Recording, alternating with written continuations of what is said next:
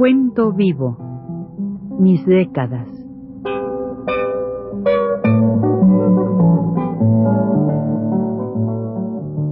Juan de la Cabada, mediante esta serie de programas radiofónicos, narra los momentos más intensos de su existencia como escritor, trotamundos, militante de la condición humana, todo lo cual es ya patrimonio de nuestra mejor literatura.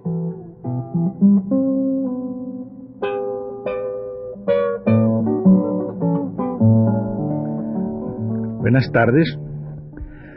Les prometo que sí, algún día volveremos a estar dentro del cine y contaremos películas, pero dentro del cine. Ahora, eh, nada más, estamos haciendo algo que pueden ser propuestas de cosas que podrían ser, a mi juicio, cortos muy extraordinarios, dejarlos como están para el cine. Este de hoy se llama Juan Fish. Ustedes creo que lo conocen, algunos lo han leído.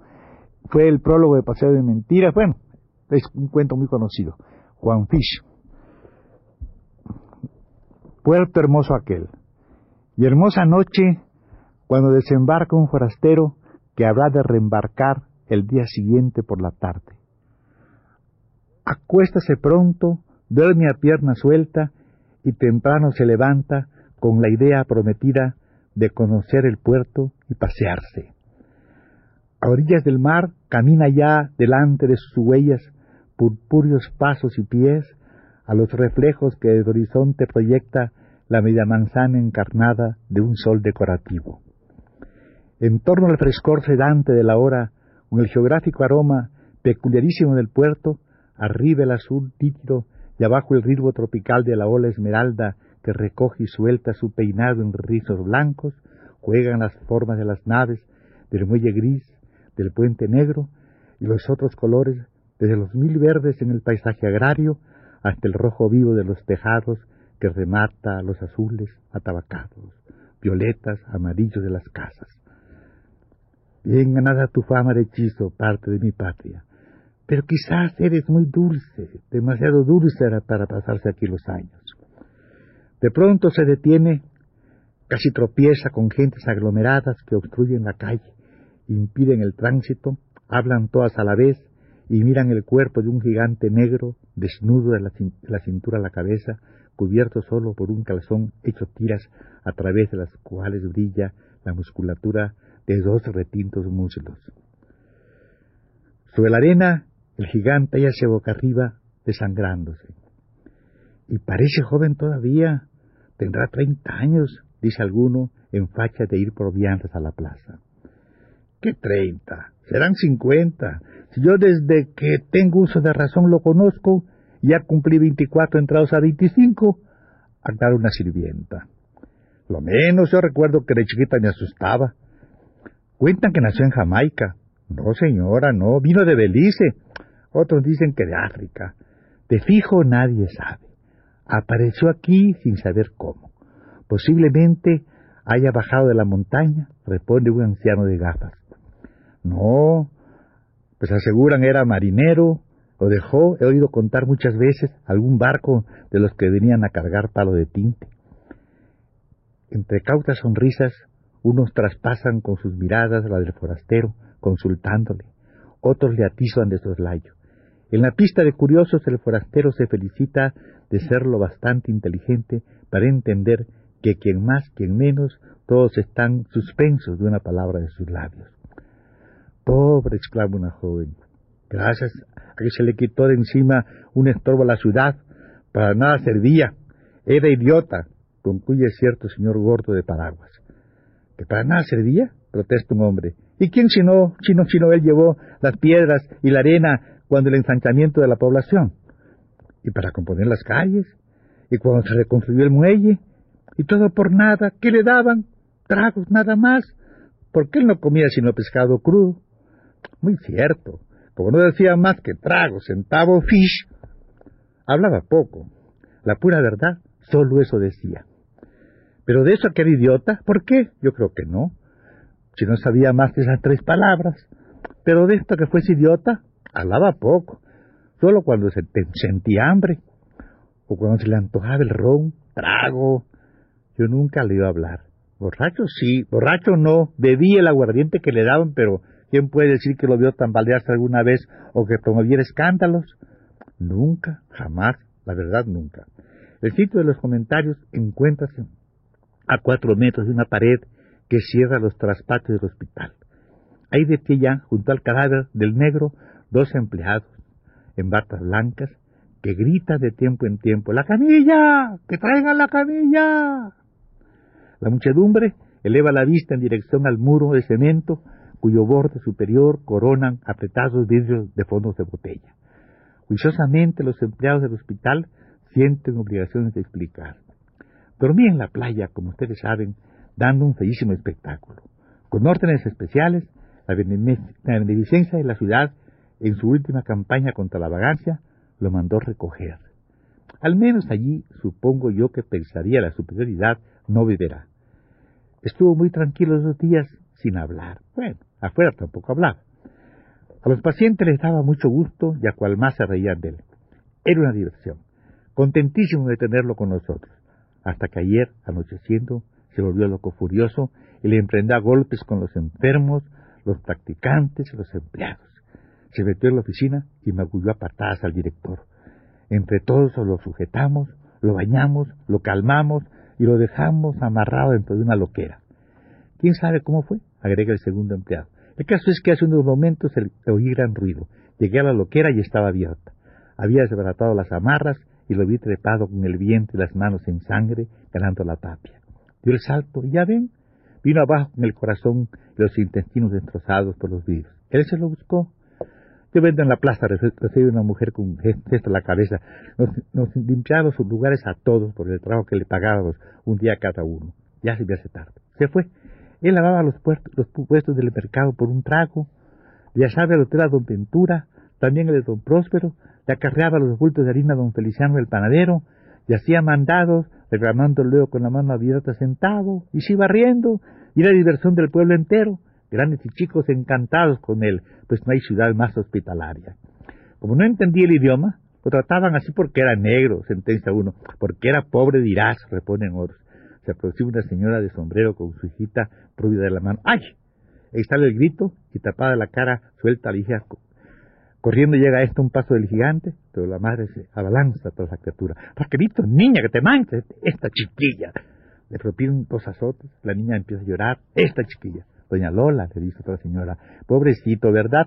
Ya no tendremos que nos desolline y nos friegue las casas de balde. Traen la camilla. Cuatro empleados del hospital y dos voluntarios cargan el cadáver. El tumulto comienza a dispersarse. Don Isidro, ¿cuál será su nombre verdadero? ¿Lo sabe usted? pregunta mirando al forastero.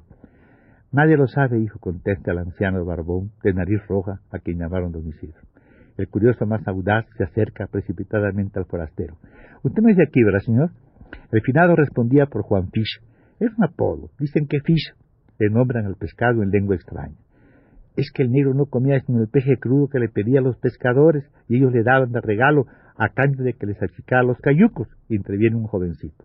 El forastero menea de un lado la cabeza dispones a, marchar con el aire de suficiencia común a toda persona respetable y circunspecta. Casualmente, brincando el rojo mapa de sangre figurado sobre la arena de la playa, columbra la bandera patria que ondulante sube al, mástil de una barca e inmediatamente se busca el botón de oro en esmalte verde, blanco y rojo que siempre lleva fijo a la solapa. Quién sabe si pensó aquella asociación de ideas le hubiesen podido germinar igual si la insignia fuera inglesa, belga, suiza, francesa o alemana pero convencido de que no le habían robado el botón de oro, cayó instantáneamente en meditar que debía ya volver a su paseo. Pues bien sabe, ¿cómo no de saberlo? Oscar White, traga la intención sin perjudicar la exactitud, dice algo así. Donde alguien de sensibilidad advierte los efectos, un señor pesca un catarro. Pues bien, terminamos ese cuento y ahora vamos a hacer otro chiquitito, uno chiquitito. Este chiquitito se va a llamar Así es la vida. Claro, esto se está haciendo, creo que realmente sería muy, muy difícil hacer estos cortos, ¿verdad? Pero bueno, lo sugerimos a ver qué pasa. Por lo pronto, esto sale en una colección de, cuentos que se va a llamar Cuentoteca, cuentos murales en una, en una hoja mural grande y se llama De pared a pared. Y voy a contar este que se llama Así es la vida.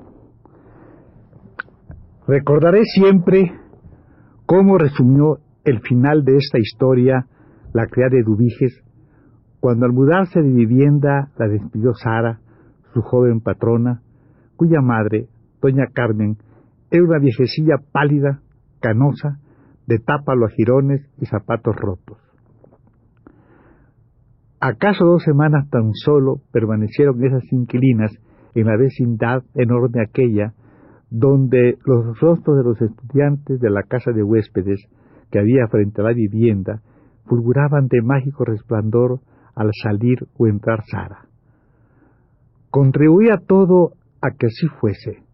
Alta, bonita, cuerpo magnífico, ropa lujosa y bien portada, firme andar y el efluvio de suaves perfumes a su paso un esbozo perenne de sonrisa y los ojos bajos en consonancia de una expresión cándida le daban requiebros de los juveniles admiradores e indujo a que los padres la pusieran de ejemplo a sus hijas.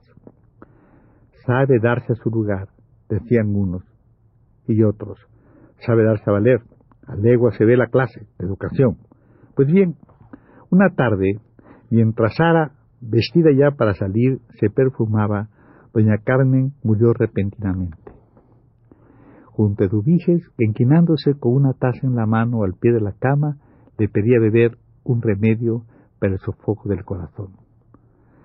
Describí ya la vivienda, especie de perrera de una húmeda habitación de azotehuela estrecha con su par de hornillitas en pretil, primario lavadero e ínfimo retrete, y la habitación con una cama chinchosa, había una pared lateral y enfrente otra, la de Sara, más por el suelo un petate donde dormía Dubiges, algunas seis sillas nuevas y dos desvencijadas y pringosas, un ropero antiguo y el moderno de Sara, cerca del flamante tocador de Sara. ¿No la describí? Pues eso eran. Lo que hablasen a diario doña Carmen y su hija dentro del olor agrio, la lobreguez de la vivienda, no lo sé. Venga, por favor. Mire, señorita Sara, mire, soy sabe Dubiges. Sara tomó sus guantes y se acercó. Sí, ya veo, repuso disponiéndose a salir. Eduviges se llevó la punta del delantal a los ojos para enjugarse las lágrimas. Ay, niña, Sarita, siquiera toca a su mamacita. No puedo. Voy a un baile. Santo Dios. Se queda sola en el punto, criatura, criatura. Yo creo que su mamita ya es dijunta. Sí, pero todavía la gente no lo sabe. Puso en manos de Dubiges un billete grande. Por si algo se ofrece, regreso a la una. Oscurecía. Volvió las espaldas. Crucé el lóbrego cuarto, el espacio angosto de la azotehuela. Cerró la puerta y presto fue apagándose su firme taconeo. Referente al resto, velorio, entierro, pienso que lo de real sustancia es la conclusión llana sin amargura, sin reproche, de la iria Eduviges ante los elementos que dominan la naturaleza de un ser y forman su carácter. Así es la vida. Eduviges ignoraba que ya desde entonces Sara era la querida de un grueso terrateniente de Yucatán, y yo no se lo dije porque para nada hubiese afectado a su simple conclusión. Ese es el cuento, muy sencillo, muy simple, pasa todos los días, ¿verdad?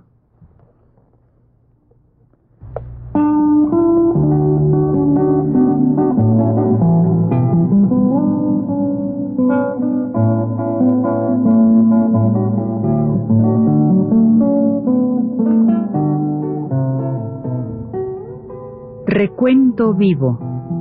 Mis décadas.